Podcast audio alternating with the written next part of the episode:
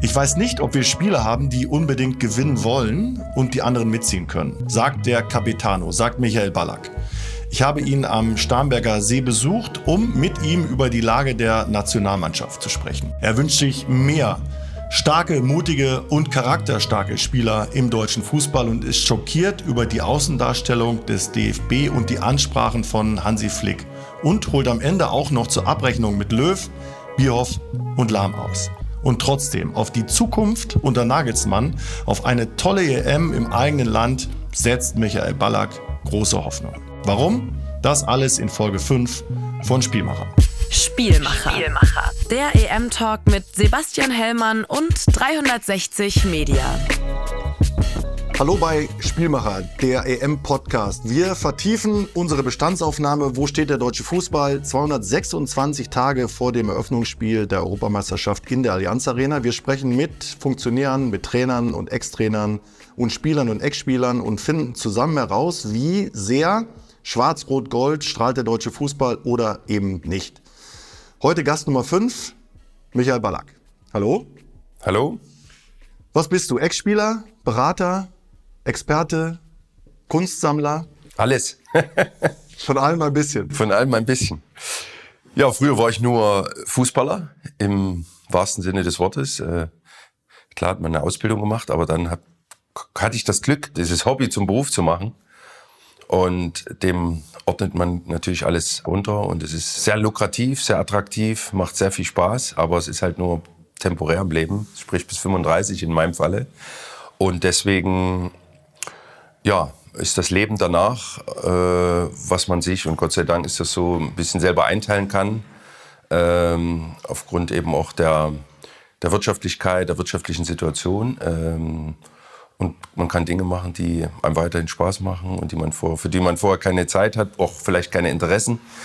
Ähm, von daher von jedem ein bisschen. Und äh, das ist sehr erfüllend oder es ist für mich eigentlich das Wichtigste, dass es erfüllend ist ne? und ähm, reizvoll weiterhin bleibt, weil nach so einem, sage ich mal, Highlight relativ früh im Leben, also das ist ja auch ähm, emotional sehr, sehr interessant oder sehr, sehr intensiv, so ein Fußballerleben. Also wenn man, wenn man sich vorstellt, vor 80.000 Menschen zu spielen, Woche für Woche, mit, mit Highlights, mit Gewinnen, Verlieren, das ist, äh, das ist eine wahnsinnige Emotionalität, die dich da eigentlich ja, im Dreitagesrhythmus ereilt und die du mitmachst und die du durchmachst mit allen Nebengeräuschen, die so diese Öffentlichkeit mit sich bringt da, das macht schon ganz schön viel mit dir als Menschen und äh, da reift man natürlich auch, aber es ist auch zwischen den Spielen und Trainingseinheiten natürlich ein in, intensiver Prozess, weil ein emotionaler Prozess. Und wenn man dann das abschließt, das Kapitel, dann sucht man das, oder so war es in meinem Falle jetzt nicht unmittelbar wieder dieses Fußballergeschäft im, im operativen Geschäft. Wenn es so ist und wenn, es, wenn die Konstellation passt, ja. Bei mir war es bisher nicht so und deshalb äh, fühle ich mich auch so wohl mit dem, was ich mir so auferlege.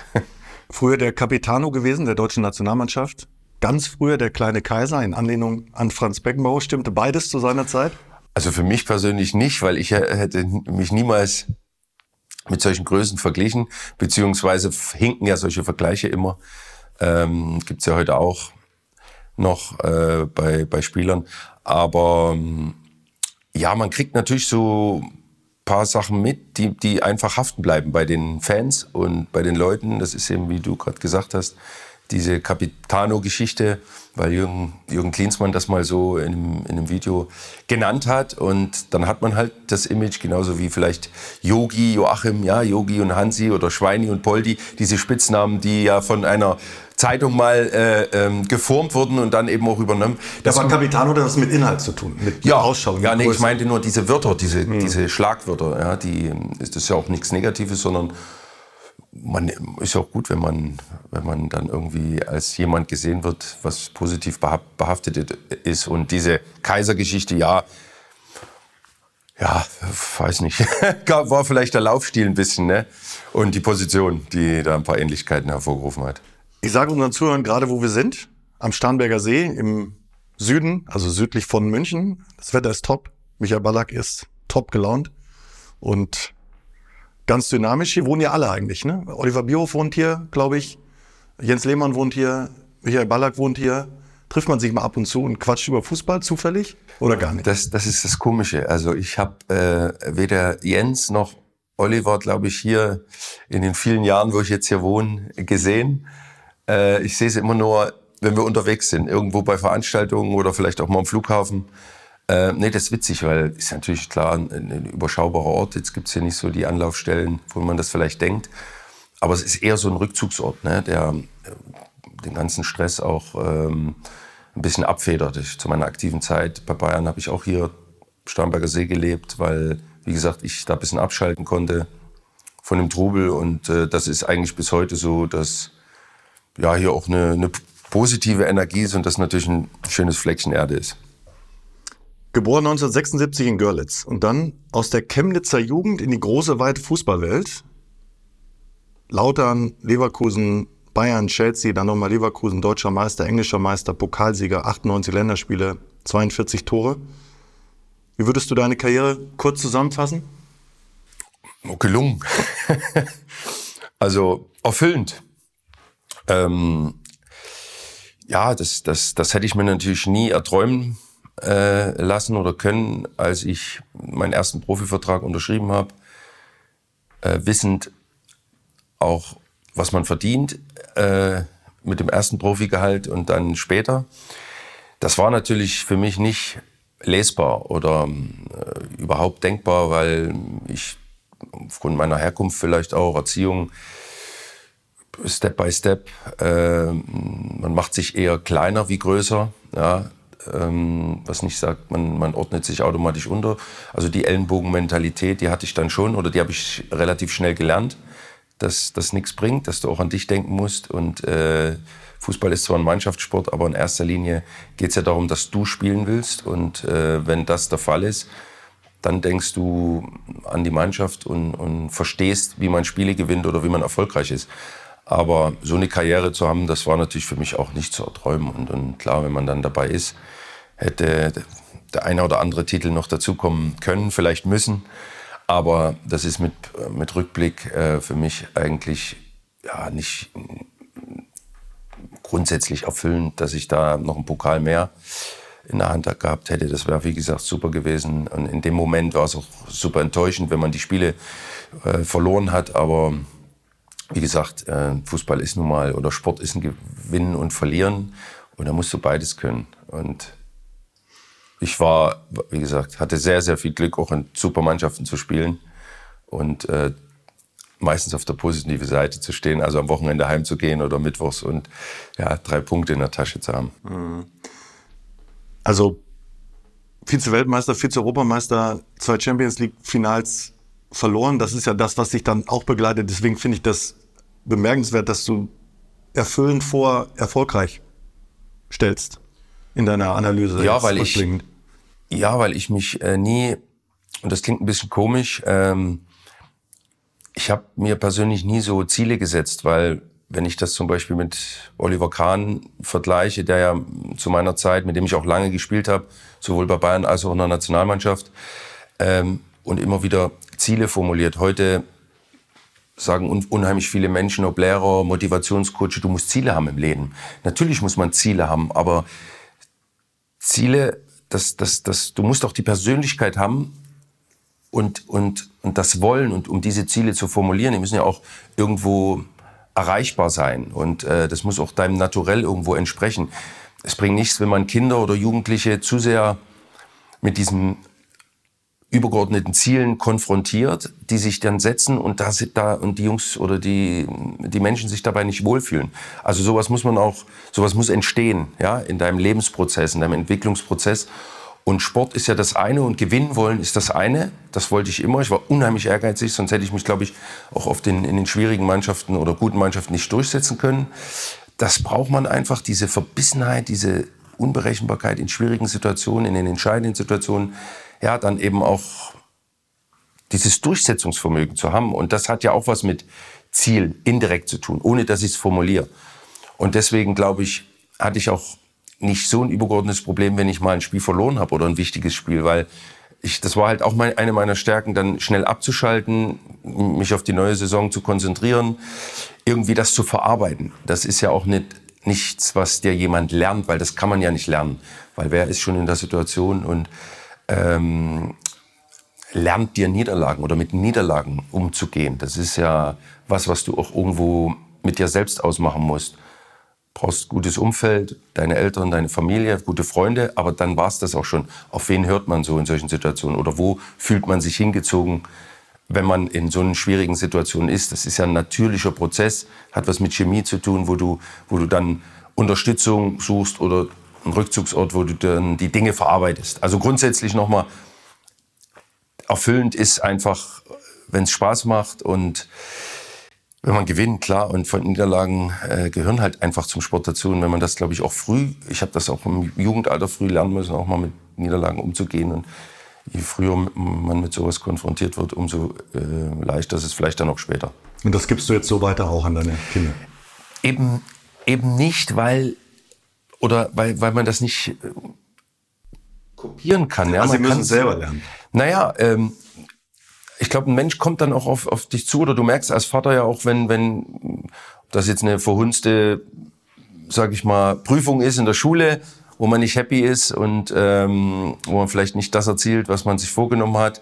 Das ist ja auch sowas. Ähm, das ist auch eine insgeheime Niederlage, dann irgendwas nicht zu erreichen. Und da gilt es irgendwo natürlich anzusetzen, wo man dann Einfluss hat auch auf die Kinder, wo man, wo man sie vielleicht leiten kann und führen kann in einem gewissen Maße. Aber jeder, das merke ich auch bei meinen Kindern, das ist, ist, der Charakter ist unterschiedlich. Jeder nimmt Hilfe auch anders an oder eben nicht. Und da muss man genau aufpassen, wie viel Raum gibt man den Kindern und wie viel Führung gibt man den Kindern auch, um, um weil Führung ist ganz wichtig, aber glaube ich nur bis zu einem gewissen Punkt. Dann wird es ungesund, dann wird es nervig für die Kinder und dann machen sie auch zu. Und deswegen war das bei mir zu Hause eigentlich immer ein ganz guter, gutes Mittelmaß. Und ja, Erziehung ist auch was ganz Schwieriges. Das ist ja, da steckt man nie drin und man versucht, oder ich habe halt gemerkt, dass, dass ein gewisser Raum für Freiheiten ganz, ganz wichtig ist für eine individuelle Entwicklung von, von Jugendlichen und Kindern. Und deswegen ähm, vertraue ich da auch viel auf, auf die Selbstverantwortung von meinen Jungs. Bist du streng? Ich glaube nicht. Nur wenn es äh, in gewissen Maßen ähm, ähm, ein bisschen überhand nimmt, wenn man merkt, okay, jetzt ist die Grenze überschritten, dann muss man, glaube ich, schon die, die Linie ziehen. Aber ähm, ja, ich glaube, sonst bin ich eher der softere Part. Von wem am meisten gelernt? Ähm, auf dem Feld sicherlich auch damals von, von Emerson.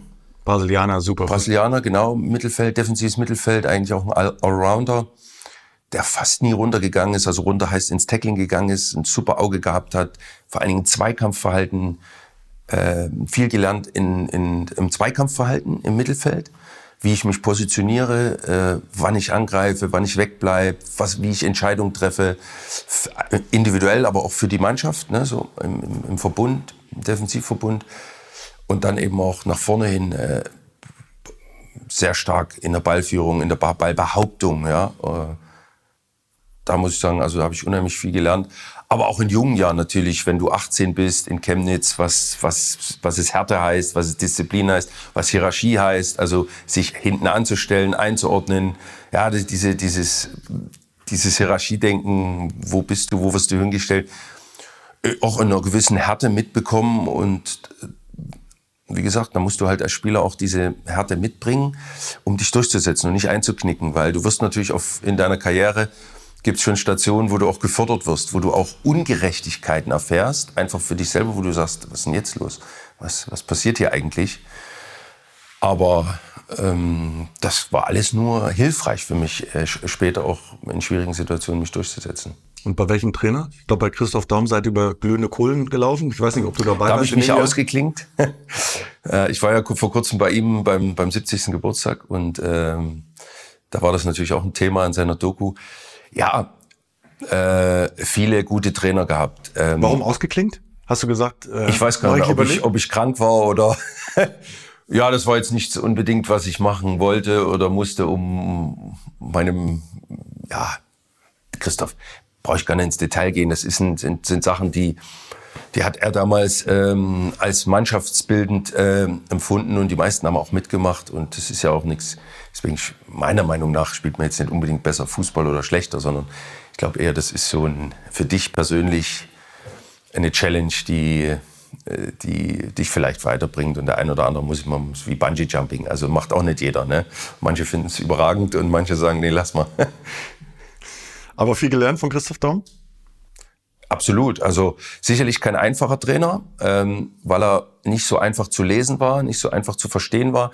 Aber ich glaube, das ist, ähm, wenn ich heute zurückblicke, wenn ich einen Trainer, einen Top-Trainer definieren müsste, ist auch bei Jürgen Klopp so, glaube ich, der unheimlich eloquent ist, der auch vor der Kamera empathisch ist, der verständnisvoll ist, aber natürlich genauso eine, eine Seite hat, die unberechenbar ist, die schwierig ist, die ja, ähm, sehr emotional ist, für die Spieler manchmal auch nicht gerecht, in der Situation nicht verständlich, aber genau das ist das, was ein Trainer braucht.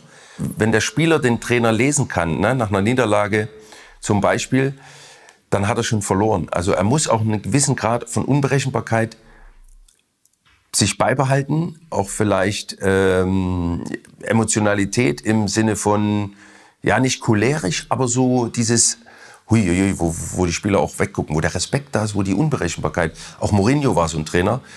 Und wenn du das natürlich hast, ja, in, mit, verbunden mit, mit natürlich Qualität, Fußballsachverstand, Kommunikation, Empathie, ähm, Psychologie, das ist ja 80 Prozent heute Psychologie, wie ich so ein, wo ich so eine Fußballmannschaft, so einen Haufen von Egoisten führe und leite und in die richtige Richtung lenke, damit sie A, ihre Top-Leistung individuell ähm, zeigen, herauskitzeln, aber das auch über einen längeren Zeitraum. Und genau darum geht's. Also nicht nur drei, vier Monate, sondern vielleicht auch über ein paar Jahre. Und deswegen war Christoph, äh, ja, ich brauche ihn jetzt nicht nochmal beschreiben, jeder weiß, wie er war. Aber er hat dich natürlich, er hat mich individuell weitergebracht. Und das war für mich zu dem Zeitpunkt natürlich äh, in meiner Karriere und in meiner Entwicklung äh, sehr, sehr hilfreich. Aber das ist für einen Trainer ja auch echt hart. Ne? Also der weiß, gerade meine Top-Leute, die auch das Sagen in der Mannschaft haben, die die Kabine so ein bisschen zusammenhalten, das ist ja so in einer Mannschaft, die sehen genau, wie ich agiere. Die sehen, wie ich vor den Kameras agiere, die sehen, wie ich an der Seitenlinie agiere, die spüren, ob das echt ist, was sie in der Kabine machen. Das musst du als Trainer, gerade bei Christoph Daum, das war eigentlich der Erste, der ja nicht mit einer großen Vita kam, sondern als Trainer Novize mit vielen neuen Ideen. Das musst du erstmal alles aushalten gegen, gegen die Großen in deinem Team. Ja, und das, das macht es ja auch spannend. Also das macht es ja auch äh, fordernd, ähm, herausfordernd für dich selber, dich in diesem Gebilde, in diesem komplexen äh, Gebilde von ja, äh, leistungsorientierten Männern, die alle natürlich ein Ziel haben, schlussendlich gewinnen wollen, aber auch spielen wollen, sich, sich durchzusetzen. Und ähm, der entscheidende Mann ist natürlich der Trainer. Hattest du auch eine Phase oder ein Trainer, ich meine, du hattest Daum, Scolari, Völler, Angelotti und, und, und, wo du gesagt hast, so, dann, das Duell gehe ich jetzt mal ein, da gucke ich mal, wer da am Ende als Sieger rausgeht. Nee, nee, um Gottes Willen. Also man sollte nie sich äh, irgendwie, also wenn du das jetzt ansprichst, mit dem Trainer ins Duell gehen oder irgendwie von der Spielidee irgendwie übergeordnet fühlen, das das funktioniert, glaube ich, nicht. Also man muss dem Trainer auch.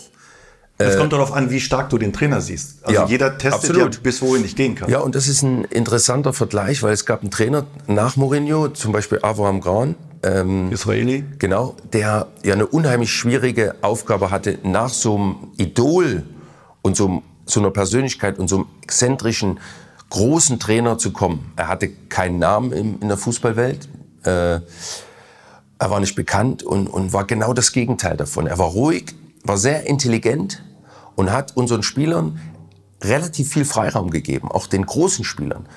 Und das haben viele von uns, gar nicht, also Spieler nicht verstanden. Die haben es als Schwäche ausgelegt, ihm äh, dahingehend, dass er nicht diese Führungsstärke hat, um uns als Mannschaft zu führen, wie ein Mourinho das macht, weil sie das natürlich verglichen haben.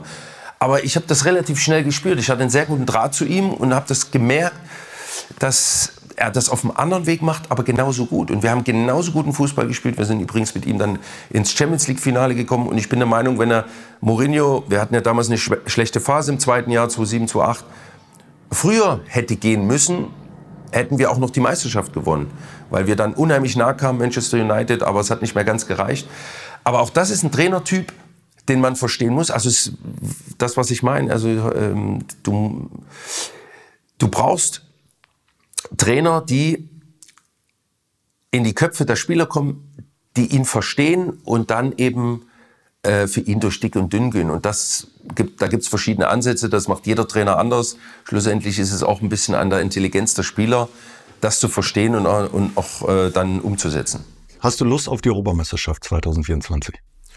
Ja klar, wenn ich mich an 2006 erinnere, im eigenen Land, also was da entfacht wurde, was da für eine Dynamik entstand rund um unsere Mannschaft, vor allen Dingen bei den Fans, ist das natürlich auch wieder eine Chance für unser Land. Ja, äh, nicht nur für unser Land, glaube ich, in schwierigen Zeiten auch wieder mit, mit dem Sport was zu kreieren. Ähm, und da hoffe ich natürlich auf, auf eine gute Mannschaftsleistung, weil das ist immer Grundvoraussetzung, dass wir guten Fußball spielen, um dann auch so die Zündschnur zu sein für vielleicht ein bisschen mehr, zumindest ein temporär, temporäre, äh, äh, temporäres Gefühl, dann über ein paar Wochen wirklich hier in Deutschland ein guter Gastgeber zu sein.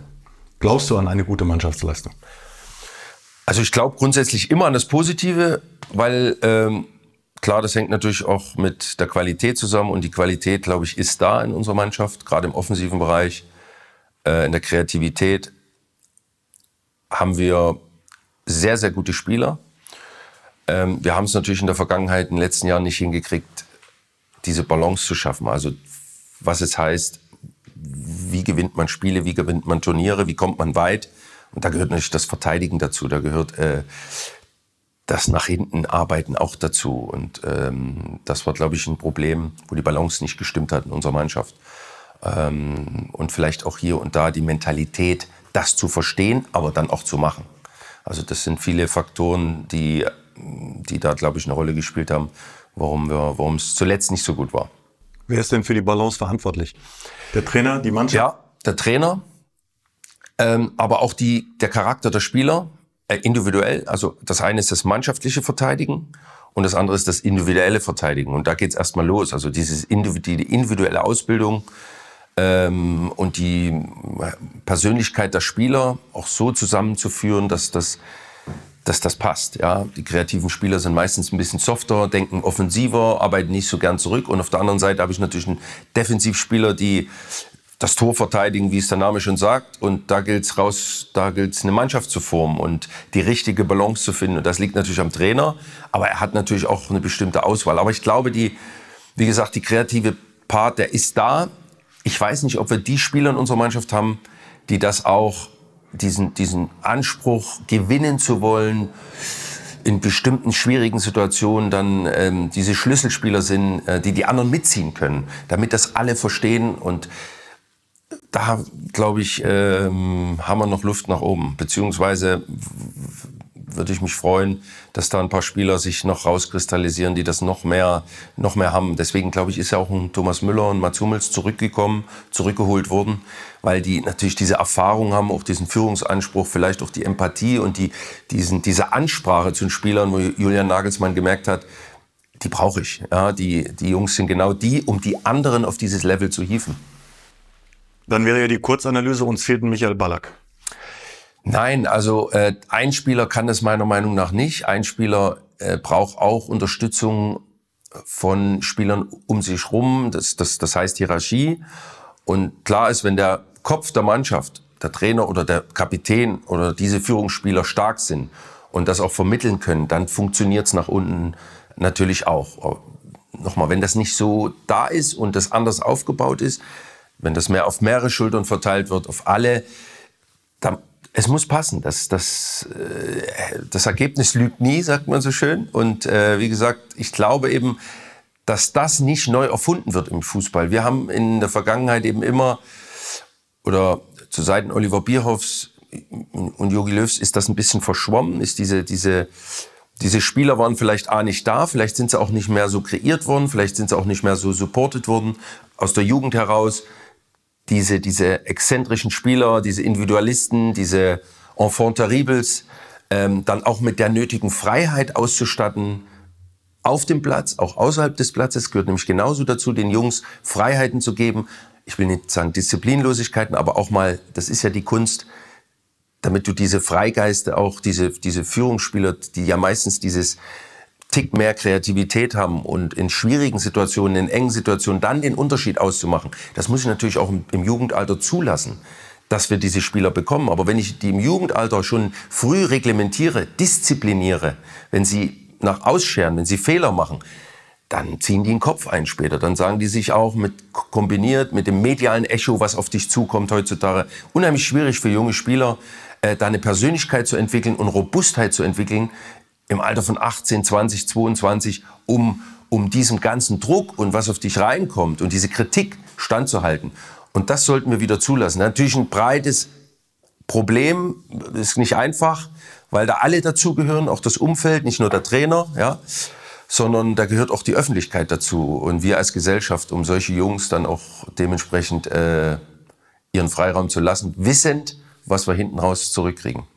Natürlich ist der Leistungsgedanke heute oder der der sportmedizinische Gedanke, der ist, hat sich entwickelt. Und diese Kontrolle von Sportlern in ihrem physischen Bereich auch, diese Optimierung von Leistungen, da hängt es ja bei Ernährung, mit Schlaf, mit äh, Belastungssteuerung, das ist alles sehr, sehr ausgereizt und äh, ist natürlich leistungsfördernd im ersten, auf den ersten Blick.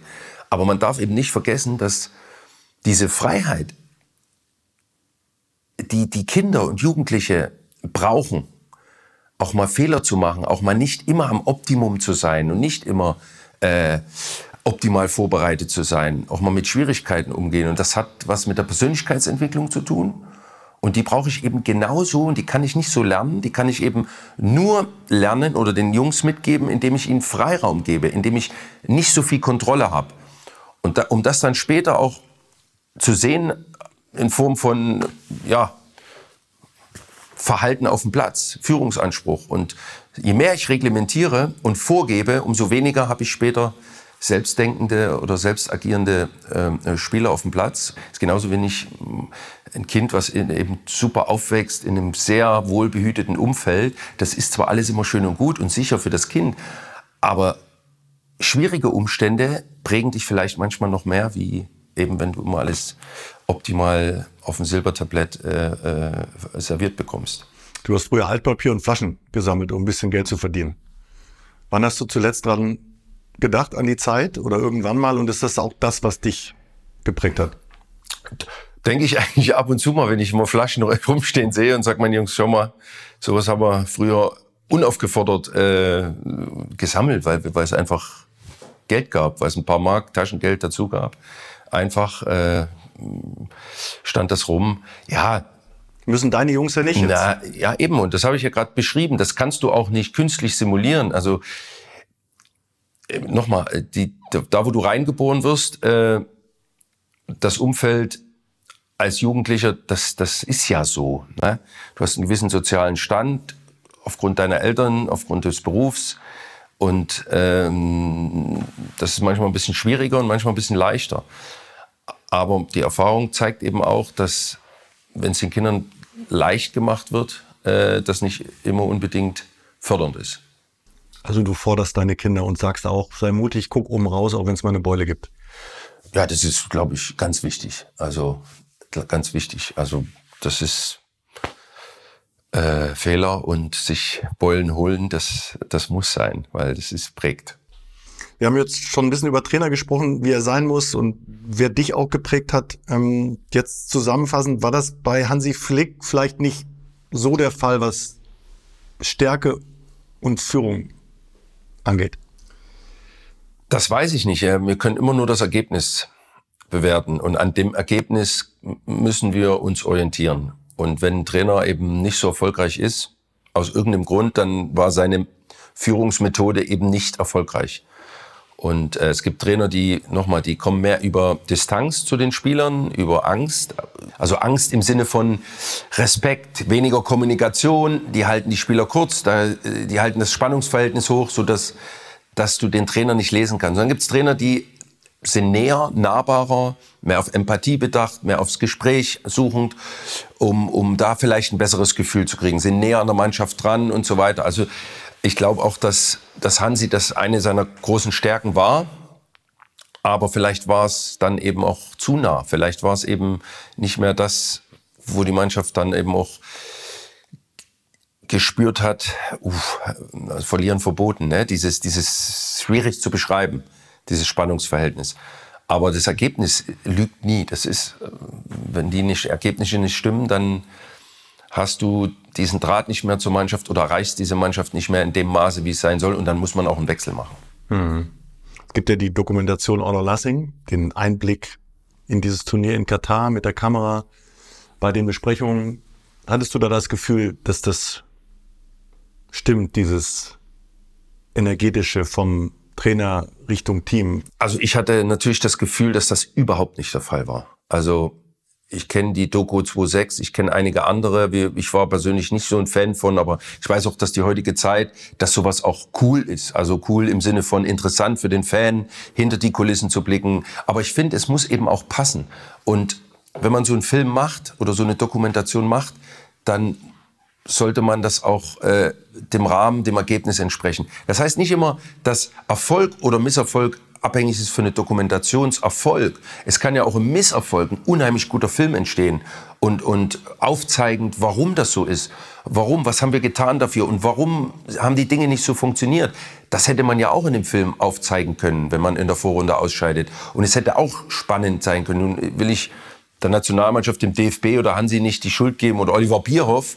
Warum mache ich sowas? Aber sie sind natürlich verantwortlich dafür, was für ein Produkt entsteht. Und der Film war für mich schon ein bisschen schockierend, teilweise zu sehen, wie Hansi bei den, bei den Ansprachen eigentlich, vielleicht war es auch so nur so dargestellt, aber das Gefühl hatte ich als Ex-Spieler, der ja auch teilweise, also mit Hansi habe ich zusammengearbeitet, aber auch die Spieler kennt, ich, ich kann mich ja 100% reinversetzen, wenn ich dort sitze in der Mannschaftsbesprechung und der Trainer steht vor mir, wie ist die Art der Ansprache, wie ist die Tendenz, wie ist das Gefühl und das wurde eben, das kam eben raus, dass das eben nicht mehr funktioniert hat und deswegen war es für mich auch nicht überraschend, dass, ähm, dass der Erfolg nicht da war weil die Chemie, weil die Energie nicht gestimmt hat. Das ist mein persönliches subjektives Empfinden, wenn ich den Film anschaue.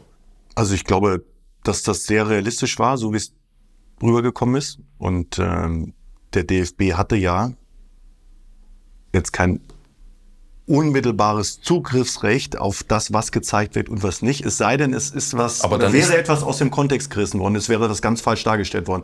Deswegen gehe ich davon aus, dass es, oder bin mir sehr sicher, dass es genauso war, wie du das jetzt auch beschreibst. Aber ist es nicht äh, nur logisch, dass ein DFB, wenn er so einen Film macht und die Hoheit hat, wenn ich ein Produkt nach außen gebe, inhaltlich auch Einspruch haben sollte. Also ich kann ja nicht die Aufnahmen verändern, aber wie ich sie zusammenstelle und äh, was ich auch musikalisch hinterlege, also ich kann ja, das kann ich an alle Richtungen spielen.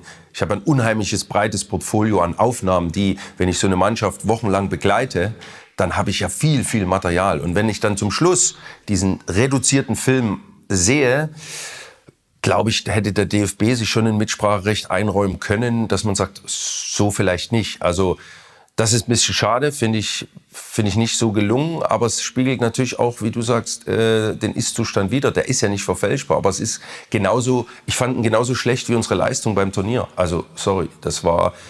Äh, du meinst jetzt die Entscheidung vom DFB? Die Außendarstellung ja. in dem Film. Und, und deswegen wundert es dann eben auch nicht, dass der sportliche Erfolg nicht da war. Mhm. Also ist Hansi Flick auch über diese Insights, Aufnahmen, über die Nähe gescheitert am Ende. Weil die Spieler sehen das ja am Ende ja auch oder alle anderen sehen es ja dann auch. So wie du drauf guckst, guckt ja dann jeder andere drauf. Ich glaube ja und ich glaube auch, dass der Trainer da ähm, ein großes Mitspracherecht hat oder haben sollte. Vielleicht hat er da war er dazu leichtfertig, zu leichtgläubig. Vielleicht war es auch nicht.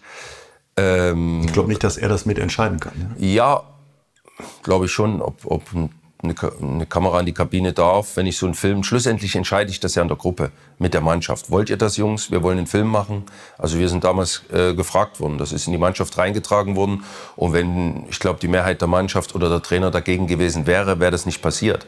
Also da, du, du lässt ja, du lässt ja Nähe zu, Nähe, wo du eigentlich Konzentration und Vorbereitung brauchst auf dein, auf dein Spiel wo du sagst, was viele Jahre eigentlich ja nie, nie, der Fall war. Die Amerikaner haben das so ein bisschen reingebracht, aufgelockert, diese Nähe ja, in der Kabine zu sein und so weiter. Und ich entscheide als Sportler oder als Mannschaft, wie nah lasse ich hier den Zuschauer ran? Ist es für mich eher belastend? Stört mich das in meiner Vorbereitung? Fünf Minuten vor dem Spiel eine Kamera zu haben, wissend, ich kann es vielleicht ausblenden, aber es wird gezeigt. Es ist ja Big Brother is watching you. Das ist ja, ja, damit muss ich auch umgehen können. Und äh, klar ist es vielleicht Teil des Geschäfts, vielleicht eine neue Einnahmequelle. Äh, da muss ich dann eben das auch so kommunizieren und zulassen. Aber wenn es störend ist für die, für die Mannschaft, dann darf man das nicht machen.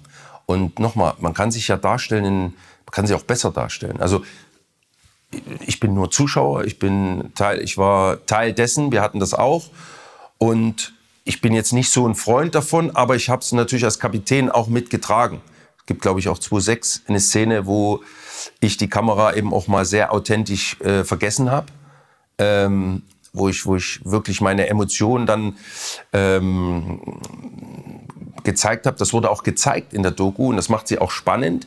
Aber genau das ist es wie will ich mich darstellen, was lasse ich zu und deswegen, und da redet man ja auch über den Einfluss der Protagonisten, sprich des Trainers oder Managements, zum Schluss die Hoheit zu haben, wie dieser Film, wie unser Produkt, und das ist ja un, der DFB, das ist ja eine Marke, ja, wie vermarkte ich mich selber, wie zeige ich mich und äh, überlasse das nicht äh, der Produktionsfirma. Das ist natürlich ein wirtschaftlicher Faktor. Also ist ja klar, es ist ja anders. Es entwickelt sich auch das in Richtung, wo das Marketing vom DFB sagt, Übrigens, es gibt jetzt die Anfrage, egal jetzt von wem. Ja, aber das ist ja genau das Problem. Kriegen wir dafür Summe X und das. Es ist ja genau das Problem, was die Mannschaft zum Schluss Chaos. hatte oder was ihr vorgeworfen wurde. Inwieweit tue ich, und vor allen Dingen unter Oliver Bierhoff, wie weit tue ich diese Mannschaft vermarkten? Was tue ich ihr für ein Image aufstülpen oder überstülpen? Sowas muss mit der Mannschaft passieren. Ja, äh, das eine ist ja mehr Einnahmen generieren, aber wie? Und wenn Sie nicht fördernd sind für, deinen, äh, für den sportlichen Erfolg oder für die Mannschaft. Und da gehört so ein Video, also so eine Kamera in der Kabine, im Hotel, in dem intimsten Bereich, den ich habe in so einer Mannschaft. Das gehört für mich dazu, weil es eben störend ist oder fördernd ist. Ja, und, und das eine ist ja diese Störung und das andere ist das Produkt. Ich kann ja trotzdem sagen, okay, wir machen es bis hierhin, dem einen, der gibt ein bisschen mehr Einblick, der andere ein bisschen weniger. Das kann ich ja alles steuern. Ich kenne das ja von 2006. Da gibt halt ein, zwei, drei Spieler, die mögen das, die geben dann mal mehr Interviews oder die lässt, da lässt man ein bisschen mehr zu. Und andere, wo man weiß, die wollen das nicht so, die sind eben ein bisschen weniger äh, involviert. Das, sowas kann ich ja alles steuern. Weil es darf nicht die sportliche Leistung beeinträchtigen. Jetzt haben wir über Führung der Trainer gesprochen. Jetzt kommt Julian Nagelsmann, der ist 36 hat schon viel Erfahrung gesammelt. Hat er all das, was du glaubst oder was du weißt, was jemand haben muss, der erfolgreich als Trainer die Mannschaft in so ein Turnier führt? Also äh, natürlich ist er sehr jung, aber er hat natürlich auch jung angefangen, sprich hat äh, viel jünger schon Erfahrung gesammelt wie andere Trainer. Von da hat er natürlich auch schon relativ relativ viel Erfahrung. Äh, um Nationaltrainer zu sein, ist die andere Frage, weil das ist für mich immer so ein, so ein Posten, der anders wie als Clubtrainer, wie mit der täglichen Arbeit ein anderes Anforderungsprofil mit sich bringt. Da wäre für mich jetzt nicht unbedingt erste Wahl gewesen. Qualit qualitativ bringt das sicherlich alles mit. Wäre äh, für dich erste Wahl gewesen? Schwierig, ja. Das ist, äh, ich glaube, Luis van Gaal war da ein Thema, der sicherlich das mitgebracht hätte von seinem, von seiner Aura, von seiner Vita, von seinem Alter, äh, so einen Job auch, auch für eine deutsche Nationalmannschaft, die ja, sage ich mal, einen gewissen Anspruch haben sollte, bei jedem Turnier auch weit zu kommen, dann eben auch standzuhalten. Und ähm, trotzdem ist, ist Julian natürlich, äh, bringt qualitativ alles mit. Äh, ob, er, ob er dieser Belastung, es ist ja nochmal ein anderer Druck, es ist ein anderes Arbeiten mit Spielern aller vier, fünf Wochen, äh, mal die zusammenzuziehen für zwei, drei, vier, fünf Tage in die Köpfe reinzugehen, eher psychisch zu arbeiten, wie auf, äh, äh, wie auf dem Trainingsplatz. Ja, da kann ich in der Zeit, weiß ich aus eigener Erfahrung, kannst du nicht mehr so viel machen, sondern du musst eher in die Köpfe der Spieler, die wieder hinkriegen. Deshalb ist auch die Selektion von einzelnen Spielern, die manchmal, wie jetzt die Dortmunder zum Beispiel, den einen nominiere ich äh, für die Nationalmannschaft, obwohl er in der, in der im Club gar keine Rolle spielt und der andere, den nominiere ich nicht, obwohl er Stammspieler ist. Also das ist nicht immer so einfach und verständlich. Für alle Außenstehenden ist ein, ist ein anderes Trainerbild. Und da kann man nicht so viel sagen, jetzt das ist richtig oder falsch. Man muss ihm einfach die Zeit geben. Und ich habe von Anfang gesagt, die die Entscheidung, die getroffen wird, man sollte dann den Trainer auch unterstützen und die Mannschaft unterstützen, weil das ist unser Aushängeschild. Wenn die Leute dich jetzt sehen können, mit wie viel Energie und wie viel Dynamik du über deine große Liebe auch sicherlich bei anderen, äh, anderen Liga auch noch über den Fußball sprichst, frage ich mich natürlich jetzt, warum bist du kein Trainer? Warum bist du nicht beim DFB? Warum nutzt du nicht all das, was du weißt und was ja, du weitergeben kannst? Ich kann mir die Jobs nicht selber, selber zuschreiben. Also das, das Angebot muss schon kommen. Aber nochmal, das ist, ähm, ist jetzt nicht unbedingt was, was mich, nur weil ich jetzt äh, emotional drüber rede, äh, dann auch in der Trainingsarbeit äh, um mich, mich irgendwie so sehr reizt, dass ich es jetzt verzweifelnd versuche umzusetzen. Also wie gesagt, ich hatte eine, eine, eine, tolle Karriere. Ich weiß, dass es auch mit viel Stress verbunden ist, äh, solche Aufgaben anzunehmen, zu erfüllen und dann auch richtig zu machen, weil dafür musst du auch bereit sein. Und das Umfeld muss stimmen. Du brauchst äh, den Rahmen, der, der das alles für dich auch äh, ich sag mal, erträglich macht, weil es ist natürlich auch ein Job, der nicht immer schön ist, wo du jeden Tag heimgehst und sagst, ach, das war heute ein toller Tag, sondern ich glaube, wenn man da die Trainer, wenn man so jetzt mal nur um die Bundesliga-Trainer äh, befragen würde, wie viele Tage sie im Jahr happy nach Hause gehen, voll zufrieden, ähm, dann sind das sicherlich nicht so viele wie an den Wochenenden, wo du dann ähm, das zurückbezahlt bezahlt bekommst in Form eines Sieges. Ja, das ist relativ überschaubar. Aber nochmal, ist ein toller Job und Fußball, egal wo du arbeitest, wenn du, wenn du Fußball, wenn du das, wenn du das im Blut hast, dann, und das habe ich ja, dann äh, äh, ist man trotzdem weiterhin emotional dabei. Ich frage später nochmal. Hm, mach nochmal. Fühlst du dich so ein bisschen an äh, 2-4, 2-5 erinnert? Äh, Desaster 2-4 und 2-5, Klinsmann äh, schwer in der Kritik, ähm, auch qua Lebensabschnitt in den USA, dann gab's Gummitwist-Debatten, neue Trainingsmethoden, es war alles so ein bisschen ein Tovabo und am Ende hat's aber dann doch ganz gut funktioniert. Gibt's da Parallelen? Ist, ist schwierig, weil wir sind damals auch in der Vorrunde raus, äh, 2-4. Klar, wenn du ausscheidest, äh, gerade als Deutschland, stellst du alles in Frage und äh, Rudi Völler hat ja damals auch äh, seinen Rücktritt erklärt. Ähm, und das ist vielleicht der Unterschied, dass die Trainer heute diese Selbstreflexion eben, eben nicht, nicht mehr haben. Das ist vielleicht auch ein wirtschaftlicher Hintergrund. Weiß ich nicht, muss man Jogi Löw oder Hansi Flick fragen, die dann eben auch betroffen waren in, in jüngster Vergangenheit. Aber damals ähm, gab es da eine gewisse Art auch von Selbstreflexion, auch unter Erich Ribbeck, glaube ich, äh, noch ein paar Jahre früher. Wenn, wenn das Ziel nicht erreicht wurde, dann machst du frei, einen Weg frei für einen neuen, gerade in so einer Fußballnation wie Deutschland. Äh, das ist, Heutzutage klebt man da ein bisschen länger an seinem Posten und äh, wenn das nicht passiert, dann muss eben auch, ich sag mal, nachgeholfen werden. Sprich, die Verantwortlichen müssen diese Aufgabe dann auch erfüllen. Das war einfach Normalität. Wenn, wenn die Ziele nicht erreicht wurden, sprich Vorrunde raus, dann, dann gab es einen Wechsel und äh, im Trainer, auf den Trainerposten.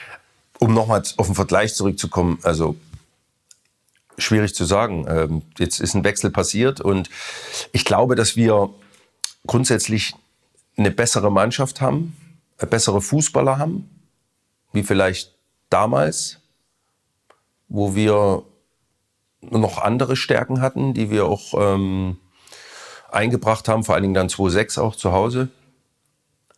Ähm, aber auch 2002 bei der WM. Ähm, das war ja, wie gesagt, ein, ein Sandwich-Turnier 2004, wo die Dinge nicht so gelaufen sind, ähm, wie sie hätten laufen sollen. Aber nochmal, das ist ein Sport und im Sport, das Ergebnis lügt nie und, und dann musst du eben auch Konsequenzen ziehen. Und äh, ja, das ist jetzt passiert und jetzt glaube ich, unter Julian Nagelsmann gibt es einen, einen, anderen Wind, eine andere Ansprache Und es ist auch ein bisschen zu früh, um das äh, wieder zu reflektieren. Auf jeden Fall waren die ersten Spiele ganz gut. Ja, sie waren vor allen Dingen wieder erfolgreich.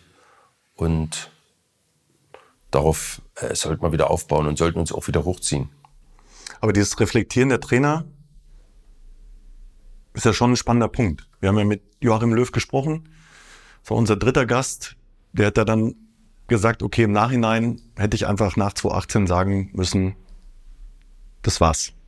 Ja, warum kommt dann bei manchen, also ich finde es super, dass er es gesagt hat, jetzt so rückblickend, ja, warum ist die Erkenntnis dann nicht bei dem Zeitpunkt da oder zu dem Zeitpunkt, wo sie ja, eigentlich da sein müsste? Ja, weil du natürlich emotionalisiert bist, in dem Fall negativ und du willst vielleicht auch wieder was gut machen.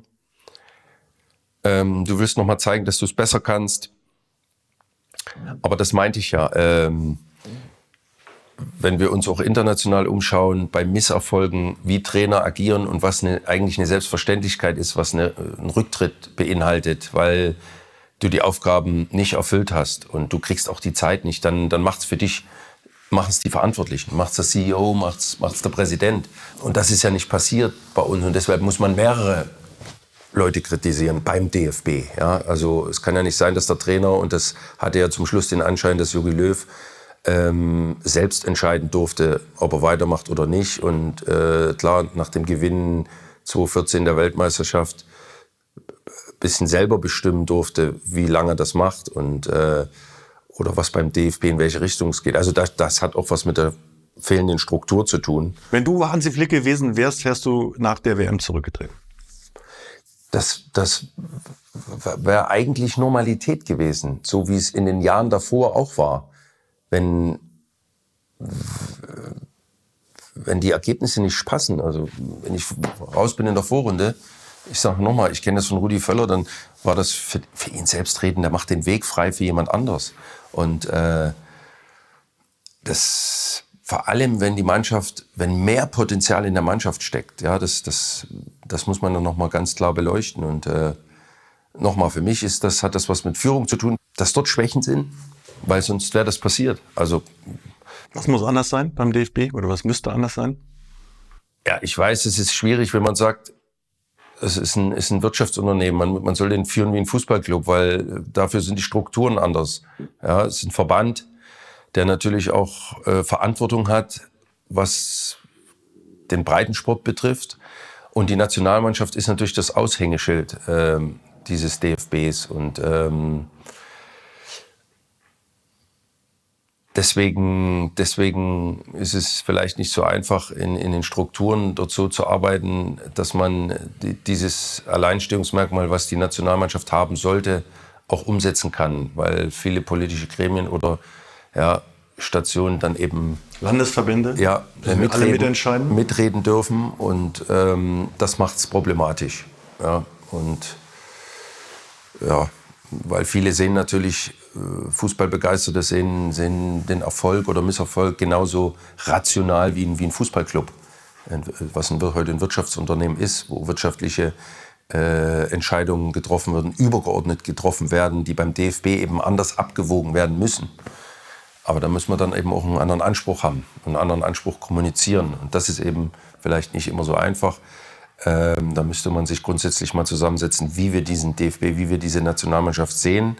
Aber diese Ausgliederung und diese, dieses Alleinstellungsmerkmal verdient es einfach, weil dort eine Ansammlung von Vollprofis am Werk ist, die viel, viel Geld verdienen in ihren Vereinen und jetzt zur Nationalmannschaft kommen und, und ihr Land vertreten. Und das war für uns ja immer eine, eine Ehre und eine Selbstverständlichkeit, äh, aber trotzdem mit einem absoluten Leistungsgedanken, genauso wie ich den im, im Fußballclub habe. Und da treffen eben so ein paar Interessenskonflikte aufeinander. Ist es heute anders bei denen, die zur Nationalmannschaft kommen? Das Einsatz, Wille, Ehre, sind alles sehr romantische Fußballbegriffe, mhm. sicherlich. Ja. Ähm das, das weiß ich nicht, das kann ich nicht beurteilen, das mag ich auch nicht unterstellen. Also, ich ich finde, ähm, was wir eben gesehen haben, und das darf eigentlich nicht passieren, dass sich die Fans von der Nationalmannschaft abwenden. Und das hat immer was mit Gefühl zu tun. Du kannst dem Fan nicht irgendwie erklären, wen er zu unterstützen hat, wie viel er seine, seine Mannschaft, seine Nation zu unterstützen hat. Und ähm, das hängt mit den Protagonisten zusammen, mit den, mit den Spielern, den Trainern, aber den Funktionären, die den DFB repräsentieren in ihrer Außendarstellung und natürlich auf dem Platz, wie sie Fußball spielen in den letzten Jahren. Und alles, was da eben so um die Nationalmannschaft äh, in Form von Merchandising, Marketing, Vermarktung, Image äh, äh, passiert ist, dann und die, wenn die Fans sagen, pff, Einschaltquoten gehen runter, ja, wir, das Desinteresse kommt. Das darf eigentlich nicht passieren, weil es ist ja meine, meine, meine Nation, meine Jungs, die da unten stehen und mich, also bildlich mich als Fan auch repräsentieren. Und das sollte ja für die Jungs A eine Riesensache sein. Äh, das ist es, glaube ich, auch. Aber es ist halt in der Außendarstellung, ist da vieles äh, falsch gemacht worden. Auch wie, wie, wie, wie die Ansprache ist, ja, wie die, das, das, das sehen die Fans, die Interviews und, und wenn sie sich da nicht mehr wiederfinden, dann bleiben sie halt weg. Und ich hoffe, dass wir das wieder hinkriegen, dass die Jungs das wieder hinkriegen, A mit ihrer Spielweise, aber auch wie sie sich präsentieren, ne, äh, außerhalb und auf dem Platz und wie sie kommunizieren. Also vor der WM 2006 war es ja ähnlich. Die Euphorie war ein bisschen weg, hinter einem Nebel aus Skepsis verdeckt, der sich dann so langsam, weil es eine Heim-WM war, wieder gelichtet hat. Ich kann mich an so ein Plakat erinnern, Michael Ballack, 1500 Quadratmeter in Hamburg. Also auch das natürlich Image, ne? das ist unser, unser Leader, auf die kommt es jetzt an. Ich glaube, von Lukas Podolski gab es das auch. Kommt diese Euphorie wieder? Euphorie wieder? Spürst du das, dass das zurückkommt, dass die Leute wieder Lust haben auf, auf den Fußball? Also ich glaube schon, dass die Leute Lust haben auf Fußball, weil das geht ja nicht von heute auf morgen weg. Ähm, Nochmal wichtig ist, dass die Protagonisten authentisch sind, dass sie emotionalisierend sind für die Fans. Das müssen die Spieler schon schaffen. Da kann man auch keine Hinweise geben, verhalte dich so oder so. Das war ja auch was.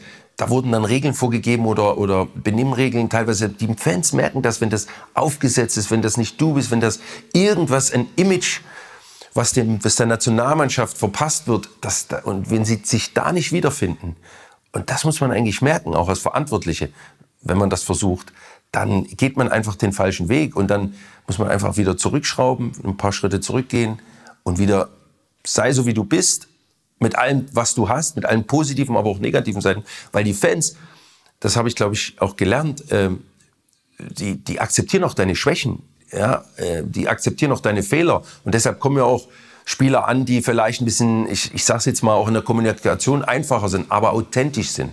Das lieben die Fans, ja, diese, diese einfache Sprache, diese Fußballersprache. Auch auf dem Platz sich mal hier und wieder benehmen, so wie sie sich benehmen. Ich will das gar nicht definieren, weil diese Definition ist schon zu viel. Ja, Authentizität ist, glaube ich, das, das richtige Wort. Und wenn das da ist, dann sind die Fans auch wieder da. Ich wollte gerade sagen, du musst den Fans auch was anbieten, als Typ, als Spieler, als, als Charakter. Ich erinnere mich an eine Szene, als du Lukas Podolski mal auf dem Feld erklärt hast, wo er taktisch hinlaufen soll. Und da gab es so einen kleinen Gesichtswischer von ihm in deine Richtung. Ähm, da wurde dann darüber diskutiert, wie ist die Hierarchie in der Mannschaft. Am Ende kam irgendwie raus, äh, einer ist der Chef und einer muss das machen, was der Chef sagt, als verlängerter Arm auf dem Platz.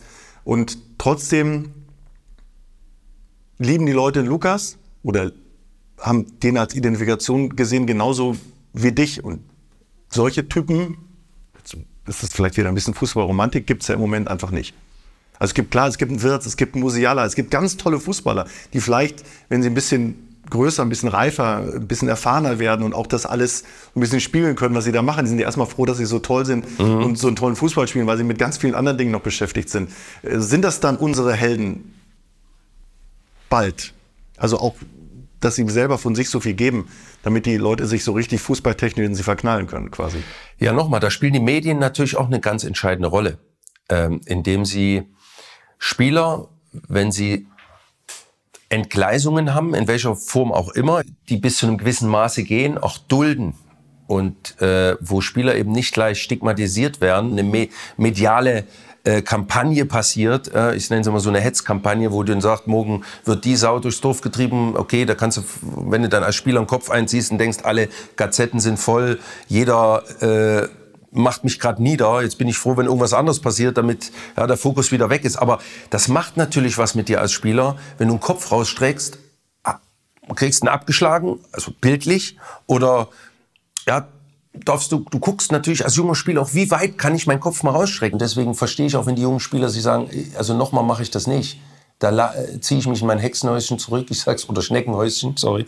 Ähm, und bleib mal lieber ein bisschen ruhig, weil das, das, das ist natürlich auch Druck mit, den, mit allen Medien, Social Media, du wirst öffentlich stigmatisiert und das nimmt ja teilweise Ausmaße an. Äh, je besser du bist natürlich als Sportler, umso lauter ist das Echo, umso größer ist das Echo und äh, deshalb kann man das keinem Spieler raten oder dem das erziehen. Ich kann nur hoffen, dass wir diese Spielertypen haben, weiter haben und kreieren und das auch zulassen. Mhm. Nochmal kurz zu diesem kleinen Streitvorfall zwischen Lukas Podolski und dir da auf dem Feld damals. Wie schnell war das abgehakt, ausgesprochen?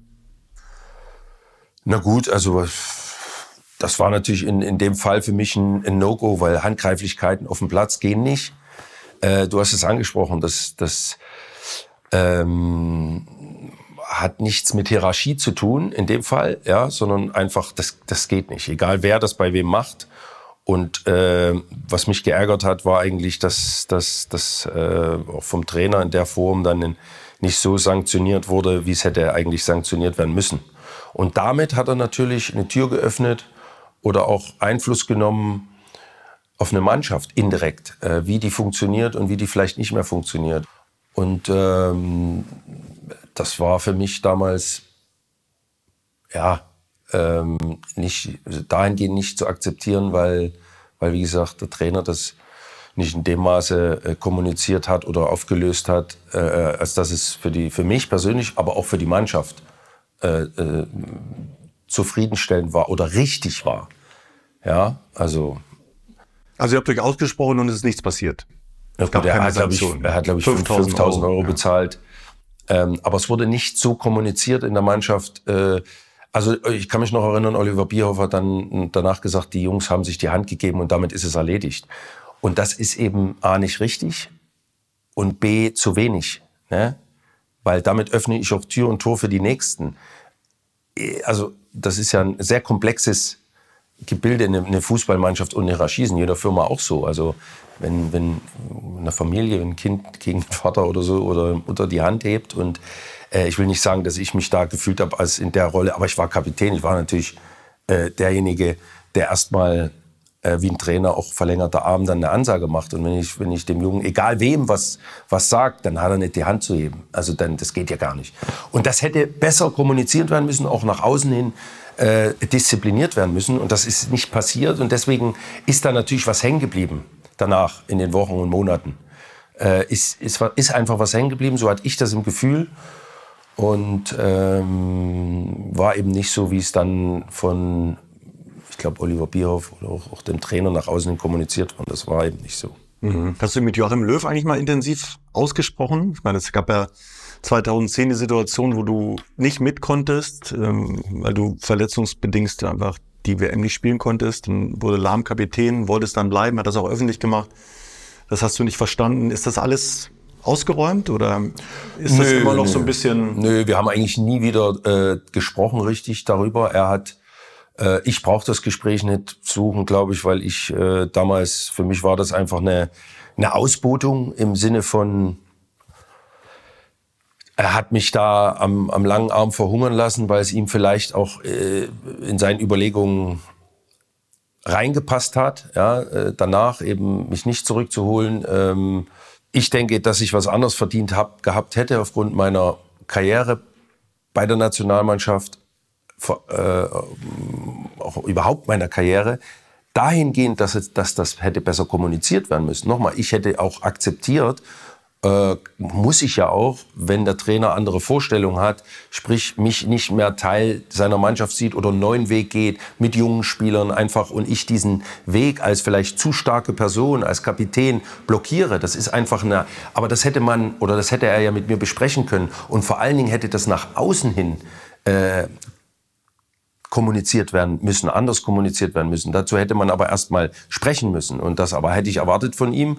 So, und nicht, dass er monatelang sagt, ja, vielleicht kommt er zurück, vielleicht nicht. Und die Medien spekulieren, spekulieren, spekulieren und nutzen das. Also das war für mich ein No-Go in der Vorgehensweise. Und deshalb habe ich ja dann auch gesagt, äh, das Abschiedsspiel oder das vermeintliche, dass das, damit ich noch 100 Länderspiele bekomme, ist für mich kein Thema, sondern äh, ich, ich möchte spielen in der Nationalmannschaft, weil ich es verdient habe, weil ich es leistungsmäßig verdient habe, weil ich dahin gehöre und nicht weil ich irgendwie äh, weil sie das Gefühl haben nach einem Jahr, na komm, hier ist einiges schiefgelaufen, jetzt geben wir Micha noch, noch zwei Spiele, jetzt lassen wir noch zweimal mitspielen.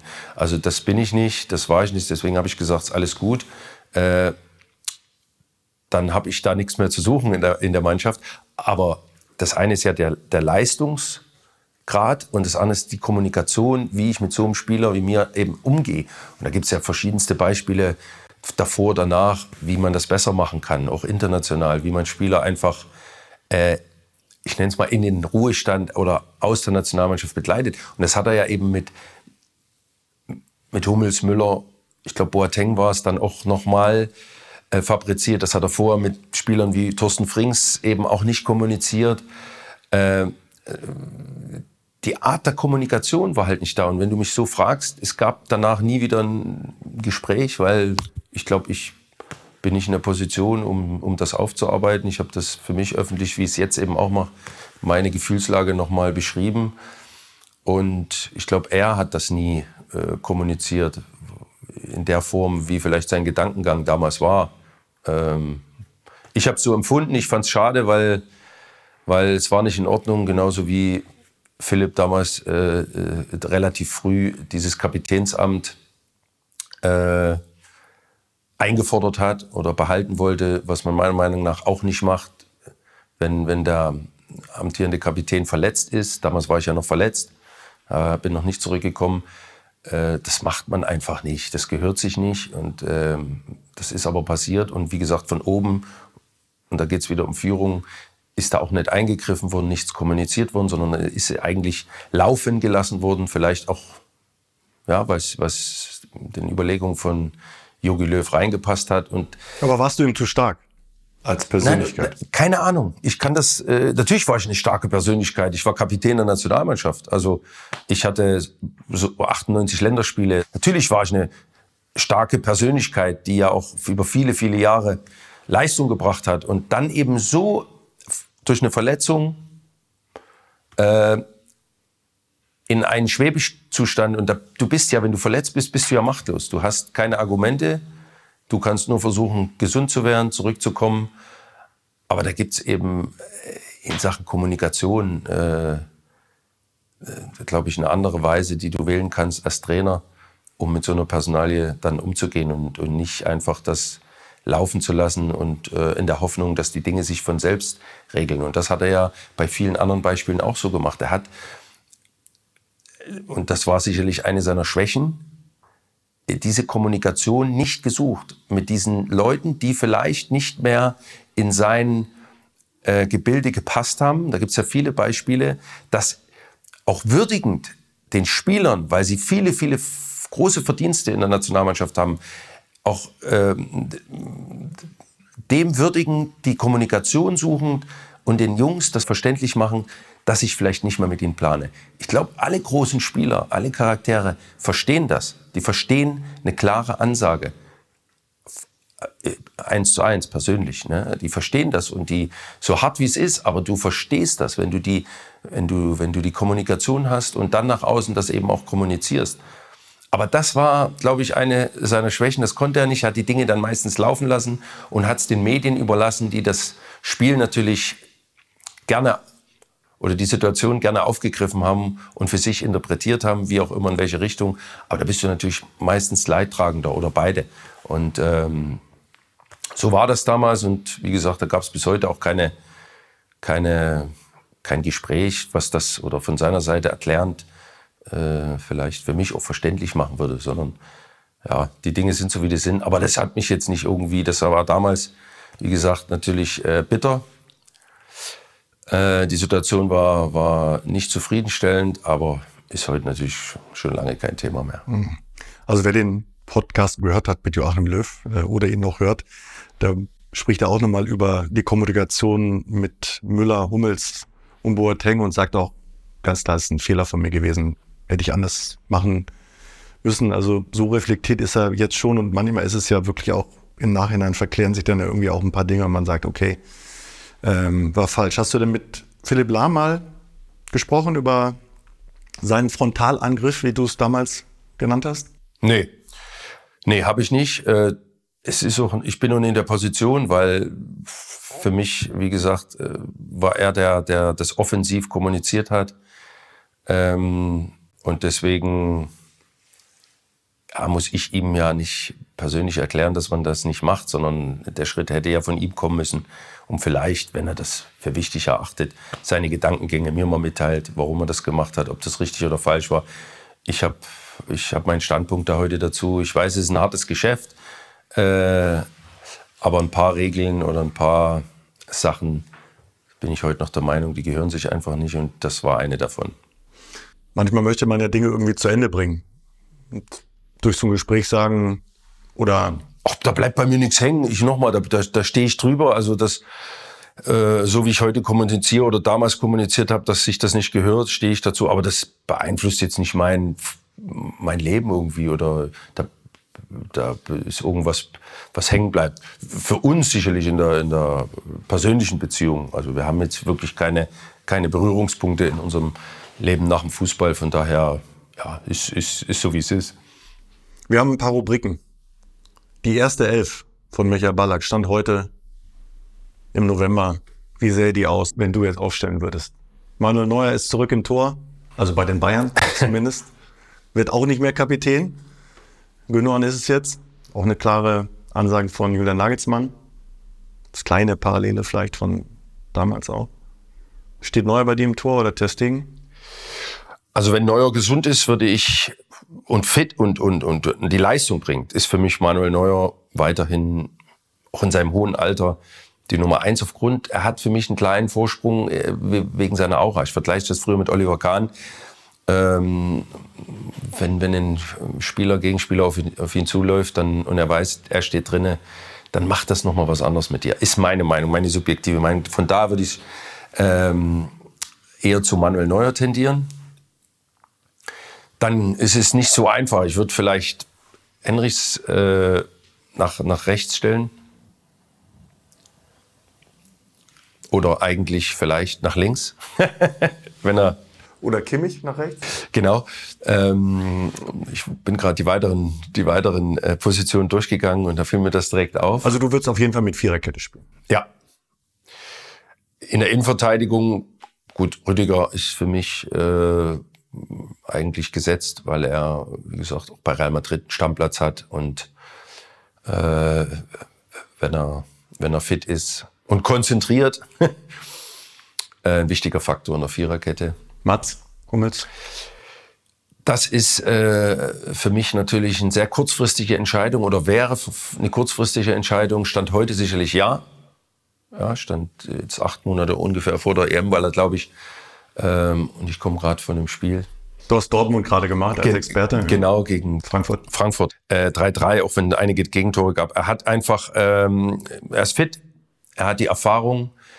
Ähm, und im Verbund mit jemand wie Rüdiger wäre er sicherlich ein kongenialer Partner, weil für mich Schlotterbeck, um jetzt mal nur einzunennen, oder Süle nicht auf, noch nicht auf dem Niveau sind, um dort erste Wahl zu sein.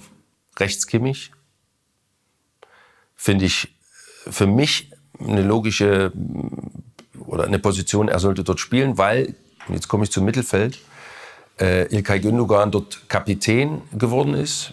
Und das ist für mich auch ein klares Signal, dass er dort der Faktor ist, der Spieler im Mittelfeld, der den Ton angibt, der den Rhythmus vorgibt, der die Spielidee vorgibt. Und wenn ich mich als Trainer dazu entscheide, dann muss ich ihn mit allen, mit aller Macht ausstatten. Macht heißt äh, Kompetenzen auf dem Platz und was drumherum die Positionierung des Mittelfelds betrifft. Das heißt, äh, ich würde ja, das, das ist ein bisschen leistungsabhängig. Emre Can vielleicht als Sechser daneben stellen, der dort äh, als Abfangjäger, wenn er fit ist, äh, auch die Erfahrung mitbringt und, und die Positionstreue äh, und auch den Biss, um, um da gut daneben zu passen. Ähm, Musiala für mich davor. Ich finde, Wirtz gehört in die Mannschaft. Leroy Sané gehört in die Mannschaft. Äh, da, fehlt, da fehlt noch einer. Ähm, ein, Mittelstürmer. ein Mittelstürmer. Und da bietet sich natürlich nur Füllkrug im, im Moment an, der dort als, als, als typischer Neuner ähm, die Aufgabe dann hinter diesen kreativen Offensiven, die drei, die ich gerade genannt habe, äh, so, eine, so eine gute Ergänzung zu bildet und eine Anspielstation und Faktor, der auch bindend für, für andere, für Innenverteidiger ist, um Platz und Kreativität für die drei dahinter äh, zu schaffen. Und Müller ist dann jemand, der mitfährt und die Mannschaft Absolut. zusammenhält mit seiner. Absolut, für mich auch ein ganz wichtiger Faktor, der auf jeden Fall mit soll.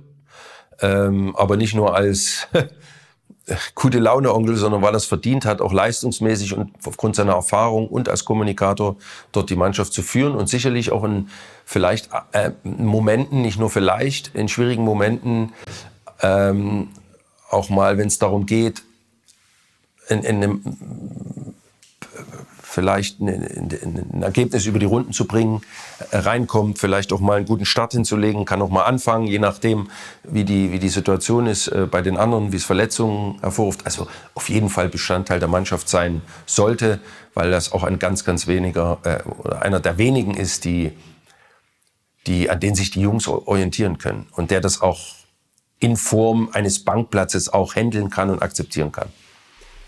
Ich frage jetzt etwas pointierter. Wäre das Mittelfeld mit Kimmich schlechter? Nein, nicht unbedingt schlechter, sondern und da war ja eine große Schwäche in der letzten Zeit, ähm, was die Balance betrifft in der Mannschaft. Und wenn Kimmich, der ja sehr dominierend ist im Mittelfeld, äh, das Spiel machend spielt, dann brauche ich jemanden neben ihm, ähm, der in dieser Rolle angepasst und ich habe das ja gerade beschrieben mit Gündogan, ich, ich brauche einen Chef im Mittelfeld, ich brauche jemand, auf den das Spiel zugeschnitten ist oder der so stark ist und so spielbestimmend ist, dass er meiner Mannschaft den Stempel aufdrückt. So spielen wir Fußball. Und das sind nun mal ein paar wenige. Jede Mannschaft hat diese Spieler, auch in Bellingham zum Beispiel äh, in Real Madrid und äh, für die englische Nationalmannschaft ist ein Spielertyp, wenn ich sage als Trainer, den, den, auf den kann ich nicht verzichten. Und jetzt muss ich um ihn herum ein, ein, ein Mittelfeld basteln, was das auffängt, seine Stärken und seine Schwächen zum Vorschein bringt. Oder die Schwächen kompensieren. Das heißt, wenn er out of possession ist, wenn er in der Box ist, brauche ich Spieler, die, die hinten bleiben, die bei Ballverlust eben ja, die Balance wieder ausgleichen. Und genau das meine ich. Wenn ich, ich, ich bin der Meinung, dass Gündogan und Kimmich nicht optimal zusammenpassen im zentralen Bereich, weil Kimmich für mich auf dieser Sechserposition zu oft die Position verlässt. Ja, ähm, im Spielaufbau auch. Und ähm, da ein zu großes Loch entstehen würde in der Umkehrschein. Und das war auch eine unserer Schwächen, warum wir so anfällig waren in letzter Zeit. Und deswegen, wenn sich der Trainer für Gündogan entscheidet, brauchen wir, meine ich, meiner Meinung nach einen Sechser, der ähm, dort bleibt vor der Abwehr, der das abfängt, der sich an diesen Spieler, an diesem Spieler orientiert. Und da ist für mich Gündogan torgefährlicher wie Kimmich der das auf der Rechtsverteidigerposition hatte in seinen Anfangsjahren. Mit nach vorne gegangen ist, dynamisch auch das Mittelfeld unterstützt hat, bis in die Box gegangen ist, torgefährlich war, Tore gemacht hat. Also eine große Qualität auf dieser Position besitzt und, und sein Spiel eigentlich in diesem Mittelfeld, auf dieser sechs Position, Schrägstrich acht, völlig verändert hat. Sehr, sehr viel Ballbesitzorientierend, Kurzpassspiel, äh, sich Bälle abgeholt hat und die dann dort verteilt, aber selber eben nicht in die Spitze geht und auch nicht der typische Abfangjäger ist, weil er für mich eigentlich zu spielstark ist in der Position. Von daher muss der Trainer eine Formation finden und deshalb ist er für mich, würde, würde ich ihn rechts hinstellen, Gündogan diese Chefrolle im Mittelfeld geben und dann jemand zur Seite stellen, der dort als Sechser wirklich bleibt. Kann man als Trainer dem Josua Kimmich einfach sagen, verlass nicht so oft deine Position? Mhm. Schwierig, weil sein Naturell ist, weil er sich eine Spielart angeeignet hat, und es äh, entspricht halt seinem Naturell, lieber den Ball zu haben, wie ihn nicht zu haben. Es gibt halt Spieler, die, und das ist gar nicht negativ gemeint, sondern das macht eine Fußballmannschaft aus, ähm, die besser sind gegen den Ball, in der Ballrückgewinnung. Ja, und trotzdem mit dem Ball natürlich umgehen können, aber wissen, Baller kämpfen und dann spiele ich ab. Nicht spielmachermäßig, sondern ich spiele den Ball zu den Jungs, die, äh, die das besser können. Ja, also bei Real Madrid auch. Toni Kroos ist fast in jeden Angriff involviert. Er lässt sich dort immer sehr tief fallen, abkippen, fast auf eine Außenverteidigerposition, weil er dort für sich den Raum sieht, um sein Spiel oder das Spiel von Real nach vorne zu tragen in die Räume die Bälle zu bespielen. Das kann er wie kein anderer. Aber er ist nicht der Spieler, der eben diese Meter zurücklegt im Mittelfeld, nach vorne auch torgefährlich wird, weil er das läuferisch meiner Meinung nach nicht mehr schafft. Ist aber auch nicht schlimm, sondern du musst als Trainer eine Formation finden, am besten drei Mittelfeldspieler, die unterschiedlich sind, die gut zueinander passen. Und da sind sich, wie gesagt, Kimmich und Gündogan so ähnlich. Dann nehmen noch Toni Groß mit. Ich glaube, der hat klar gesagt, dass er dass er auf, aufhört und dass er das nicht mehr macht. Von daher, ich glaube, das ist durch das Thema. Okay. Also wir haben viele Leichtgewichte, Fußballperlen mit Wirtz und Musiala und Sané und Gündogan ja auch. Fehlt uns ein bisschen Körperlichkeit? Deswegen Emre Can, also das ist für mich wir brauchen diesen Spielertyp. Ähm, wie früher Thorsten Frings, wie vielleicht auch ein Sammy Kedira, der äh, dort genau das auffängt, was die anderen hinterlassen, wenn sie den Ball verloren haben. Das ist nun mal, nochmal, ich wiederhole mich da gerne, eine Fußballmannschaft. Und äh, wir wollen ja auch unsere Besten auf dem Platz haben. Und wir wollen ja nicht unsere guten Fußballer aufgrund des Systems also ich würde mich freuen, wenn wir natürlich offensiv denken. Das heißt, ein offensiv kreativer Spieler mehr auf dem Platz. Aber nochmal, es muss ausbalanciert werden. Und wenn zum Schluss eben nur ein Musiala oder ein Wirtz spielen kann, dann ist es so. Da muss halt einer auf die Bank. Das gab es früher, glaube ich, in den 70er Jahren auch mal. Ne? Äh, da gab es große Spieler und da gab es nur eine Zehnerposition. Ich glaube, da hat Franz Beckenbauer die Mannschaft aufgestellt. Ja, aber auch, äh, auch, er wusste, wie man gewinnt und verliert. Und wenn der Franz mitgehen wollte, wusste er, ich brauche vor mir aus Schwarzenbeck oder neben mir zwei Jungs, die mich absichern. Und einer ist vielleicht zu wenig. Von daher, das wird Julian Nagelsmann erkennen und äh, auch, auch glaube ich, dann richtig machen. Die drei Fragen, die dir am häufigsten gestellt werden, wenn du, wenn dich die Leute erkennen, wenn, was auch immer. Puh, sicherlich, was machst du heute? äh, weil, ich, weil ich wahrscheinlich nicht mehr so präsent bin ja, im Trainergeschäft oder Managergeschäft, im Fußballgeschäft, für viele auch international nicht mehr so sichtbar bin. Deswegen, was, mach, was machst du heute? Oder wie geht's dir? Das ist die zweite Frage. Klar, die lapidar klingt, aber das ist, glaube ich, inhaltlich eine, eine der wichtigsten Fragen, gerade wenn man ein bisschen älter wird, ist die, äh, früher hat man die schon, schon immer mit, mit automati automatisch mit gut beantwortet. Und gut. wie geht's dir, Michael? Ja, trotzdem noch gut. Aber man hat natürlich auch hier und da Wehwehchen und schleppt sich mit anderen, mit Sachen rum, die man jetzt nicht inhaltlich hier thematisieren muss. Aber klar, äh, der Körper ist nicht mehr 20 oder, oder was weiß ich, 15, wo man solche Fragen noch äh, so, so wahrnimmt wie heute, wo man dann auch mal spezifischer wird. Und ja, welche noch? Ähm, Wann wirst du Trainer? Hm. Wirst du Trainer? Wann wirst du Bayern CEO? Ja. Nee, die kriege ich nicht so oft gestellt. Aber diese Trainerfrage kriege ich schon ab und zu gestellt. Und Bayern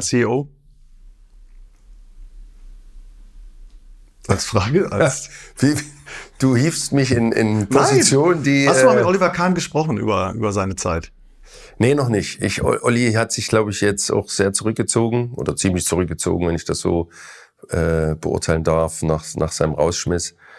Ja, ähm, sicherlich ein sehr, sehr anspruchsvoller Job, ähm, der ähm, nicht einfach ist und den, ja, ich will nicht sagen, Olli unterschätzt hat, aber ähm, es, es braucht natürlich auch genau wie auf, auf einer Trainerposition. Du brauchst Unterstützung, du brauchst äh, Fürsprecher und du brauchst auch Leute, die, die zulassen, wie du dann arbeitest. Ja? Und ich glaube, das war bei Oliver dann eben irgendwo an dem Punkt, wo es kritisch gesehen wurde von den Leuten, die heute wieder da sind. Vom Tegernsee? Äh, das, das ist ja kein Geheimnis. Und dann müssen Entscheidungen getroffen werden, knallhart. Ähm, ist eine Position, mit der ich mich überhaupt nicht auseinandersetze, weil überhaupt nicht relevant. Drei Schlagzeilen, die sich vielleicht am meisten in deinem Kopf eingebrannt haben über dich. Eine prägende war sicherlich, ist er ein Führungsspieler? Die gab's mal über dich? Die gab's. Als ja, nicht vergessen. Erst, erst kam, ist er ein Sechser oder ein Achter? Oder ein Achter oder ein Zehner? Was ist das er eigentlich? Das ist ja okay. Einhergehen, ein paar Jahre später oder begleitend, ähm, die Frage, ist er ein Führungsspieler. Wer hat das in Frage gestellt? Die, die Presse. Das war für mich überhaupt kein Thema, auch im Umfeld nicht, auch im Verein jeweils nicht, sondern die Deutschen oder die deutsche Medienlandschaft hat das halt, die fanden das toll. Ja, die fanden das toll, sowas auf äh, so zu äh, reduzieren, dass man dann sagt, ich bin ein Führungsspieler oder was ist ein Führungsspieler? Also Verantwortung zu übernehmen, äh, war dann, das kam mit der Zeit, das kam immer mehr, da bin ich reingewachsen, aber ich habe nie für mich das irgendwie proklamiert oder reklamiert, dass ich, dass ich das, äh, dieses Wort in äh, ähm, das hat sich ein bisschen erledigt, als ich dann, äh, ich sag mal, Deutschland mit äh, zur WM geschossen habe, äh, mit meinen drei Toren gegen die Ukraine äh, in, den, in den Qualifikationsspielen 2002. Ähm, wir waren ja nur Zweiter in der Gruppe hinter England, mussten deswegen in die Qualifikation. Und da habe ich eigentlich mit den drei Toren in den beiden Spielen so diese Diskussion so ein bisschen verstummen lassen. Ne? Ähm, oder beziehungsweise hat die dann aufgehört. Gibt es noch eine, noch eine Headline? Noch eine dritte? John Terry verschießt Elfmeter im Champions League-Finale. Ja. Ich war da. Ja. In Moskau. Es war ein bitterer Abend für Chelsea. Ja. Sehr bitter. Sehr bitter. Für mich persönlich auch, weil ich natürlich gedacht habe. Also Champions League-Finale, Chelsea gegen Manchester United ja. in Moskau. Gutes Spiel gemacht. John Terry ja. hat einen Elfmeter und. Fünften, ja, wir brauchen ihn nur noch reinschießen oder er. Und äh, John Drogba war leider, der ja dann Jahre später gegen die Bayern diesen entscheidenden Elfmeter schießt und auch trifft. Ähm, war leider mit einer roten Karte in der 118. Minute war es, glaube ich, äh, vom Platz geflogen. Und somit kam John Terry ins Spiel als Verteidiger, der vorher nie Elfmeter geschossen hat, aber dort ja als Kapitän irgendwie Verantwortung übernommen hat. Ähm, Heute willst du dir den Ball schnappen. Ich habe ihn ja schon als Erster. Also das war für mich selbstredend, auch Verantwortung zu übernehmen und auch wissend, dass ich ein Tor mache, weil ich natürlich gewohnt war, Elfmeter zu schießen und, und auch Verantwortung zu übernehmen. Ähm, ich hätte aber gern nochmal geschossen.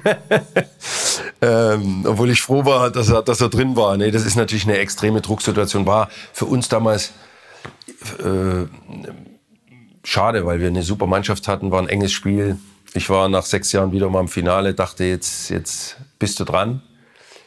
Äh, aber sollte nicht sein.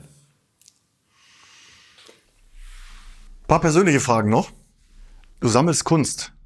Das ist jetzt etwas, was dich neugierig gemacht hat, wo du tief eingetaucht bist. Wenn es eine Szene gibt, die mal verewigt werden sollte, künstlerisch als Bild, von wem und welche? Von welchem Künstler? Und welche Szene? Oh. Ja, es gibt ja so äh, ein paar Bilder, äh, die mit dir dann auch, äh, wenn man wenn man mich googeln würde, glaube ich, dann als erstes oder am häufigsten gezeigt würden, das sicherlich äh, meine gelbe Karte auch im, im Champions League Halbfinale gegen, äh, gegen äh, Südkorea, aber auch im gleichen Spiel das Tor. WM Halbfinale. Genau, WM Halbfinale. Ja. Ähm, aber auch im gleichen Spiel das Tor, was ich unmittelbar danach schieß. Ähm, die Jubelszene auf Knien, das war auch ein Foto, was unheimlich oft äh, gezeigt wurde. Ich glaube, 2008 das Tor Ich glaube, künstlerisch könnte man das ganz gut äh, auch als, als äh, Duett darstellen in Form von Stimmungen oder Stimmungsschwankungen, äh, was, was unmittelbar der Sport oder ja, das Spiel dann mit sich bringt. Ähm, kann man ganz gut darstellen. Wer? Soll Schmal? Neo Rauch? Äh, ich glaube, er wäre dort nicht so prädestiniert vielleicht. Äh, aber warum nicht? Ich mag auch Abstraktion sehr, sehr gerne. Also figurativ ist das eine, aber dann das abstrakt darzustellen, äh, wie weit das geht. Eine Cecily Brown wäre jemand, der das auch hervorragend könnte, glaube ich, wo man, der dann zulässt, inwieweit ist das noch erkennbar oder nicht. Also das fände ich sehr spannend. Ja, wir werden Europameister zu wie viel Prozent? Wie viel? Mhm. Naja, ähm, Stand heute würde ich sagen, vielleicht so 15 Prozent, weil äh, ist das jetzt viel, weil du so. ich hätte jetzt mindestens mit 50 gerechnet. Mit 50? Nee, weil ich habe das mathematisch einfach so, ah, okay. wollte ich jetzt gerade begründen. Ähm, ja, ein 50-50 ist das für mich noch nicht. Also aufgrund der jetzigen Stand heute, da, da sind für mich noch Mannschaften, die vor uns das vielleicht eher proklamieren können und wir erstmal ein paar Hausaufgaben machen müssen, um uns so vorzubereiten, dass wir überhaupt auf 50 Prozent kommen. 50 Prozent wäre ja schon ein Endspiel, ja, gegen Frankreich oder wen auch immer, wo du sagst, jetzt ist ein 50-50-Spiel erreicht, aber da ist ja noch ein Weg davor. Deswegen gehe ich runter auf 15, vielleicht auch bis 20 Prozent. Äh, ich glaube, wir, wir sollten, und das ist auch realistisch, die Zahl, weil die letzten beiden Turniere eben sehr enttäuschend waren in der Vorrunde, äh, auch, auch Schluss war und deshalb können wir die Zahl 50 bei weitem nicht im Mund nehmen. Am Ende gibt es noch ein Kompliment von mir. Ich habe gelesen, du möchtest als Persönlichkeit in Erinnerung bleiben, nicht als Fußballer. Ich finde, da bist du auf einem sehr guten Weg. Findest du das auch? Ja, das kann ich nicht selber bewerten. Also ähm, natürlich ist der Fußball, der Fußball hat mich groß gemacht, der Fußball hat mich zu dem gemacht, äh, der ich heute bin oder nach dem heute gefragt wird, nach dessen Meinung heute gefragt wird, manchmal auch über den Fußball äh, hinaus. Aber das hat der Fußball mit mir gemacht. Ne? Aber trotzdem entwickelt man sich als Mensch auch nebenbei und wird geprägt durch, durch viele Einflüsse, wird zu vielen Themen gefragt. Und, und Persönlichkeit ist, glaube ich, was ganz Wichtiges, weil, wie ich es vorhin so beschrieben habe, äh, die Leute einen, glaube ich, auch deswegen mögen, weil, oder hoffe ich, das, was man sonst zu sagen hat, als äh, ob das Spiel jetzt gut oder schlecht war. Unser nächster Gast ist Stefan Kunz. Auch weil er natürlich türkischer Nationaltrainer war und das Spiel gegen die Türkei ja demnächst stattfindet in Berlin. Deine Frage an Stefan Kunz. Wir bitten immer den vorherigen Gast, okay. dem nächsten, irgendwas mit auf den Weg zu geben, als Frage, als Statement, was auch immer. Ja, ob er jetzt vielleicht oder ob er plant, äh, äh, erstmal keinen Trainerjob anzunehmen, dahingehend, dass er vielleicht auch äh, mittelfristig mm, ja, das, das im Auge hat oder das Ziel hat, äh, Nationaltrainer der deutschen Fußballnationalmannschaft zu werden. Werden wir weitergeben, je nachdem, wie es ausgeht und wie es mit Julian Nagelsmann weitergeht. Vielen, vielen Dank für die Zeit, Michael. Okay. Und äh, ja, das war Spielmacher mit Michael Ballack. Danke. Danke auch. Das war Spielmacher. Spielmacher. Der EM-Talk mit Sebastian Hellmann. Eine Produktion von 360 Media. Neue Folgen gibt es alle zwei Wochen donnerstags. Überall, wo es Podcasts gibt. Ich dachte ja, wir machen einen Podcast zusammen, Joko, und dann ähm, hängen wir einfach ab, einmal die Woche, unterhalten uns ein bisschen lustige Alltagsbeobachtung, manchmal politisches ja. Take, dies, das, Feierabend. Was stattdessen passiert, ich muss Sport machen. Naja, Scheiße. auf eine gewisse Art und Weise ist es aber auch abhängend. Ne? ja gut, ähm, das ist aber so, so eine Entwicklung, die man natürlich nicht kommen sieht, wenn man einen Podcast beginnt, wo man aber, wenn man einen Podcast hat, wie wir beide, der jeden Donnerstag erscheint, äh, und Sunset Club heißt, sehr dankbar darüber ist, dass zum Beispiel ein Gast wie Kai Pflaume sagt, hast du nicht Bock auf eine Klimmzug-Challenge? Ja, und jetzt mache ich seit zweieinhalb Monaten, trainiere ich Klimmzüge, bald ist es soweit, die große Auflösung, habe ich es geschafft, einen Klimmzug zu schaffen, also habe ich es geschafft, ihn zu schaffen. Und die Laune ist im Keller bei mir, außer natürlich, wenn wir uns unterhalten miteinander, aber den Rest der Zeit, den ich nicht mit dir Podcast mache, mache ich ja Sport. Ja, äh, schaltet doch einfach ein und hört rein. Wir würden uns sehr freuen. Und wenn es euch nicht gefällt, sagt es bitte keinem.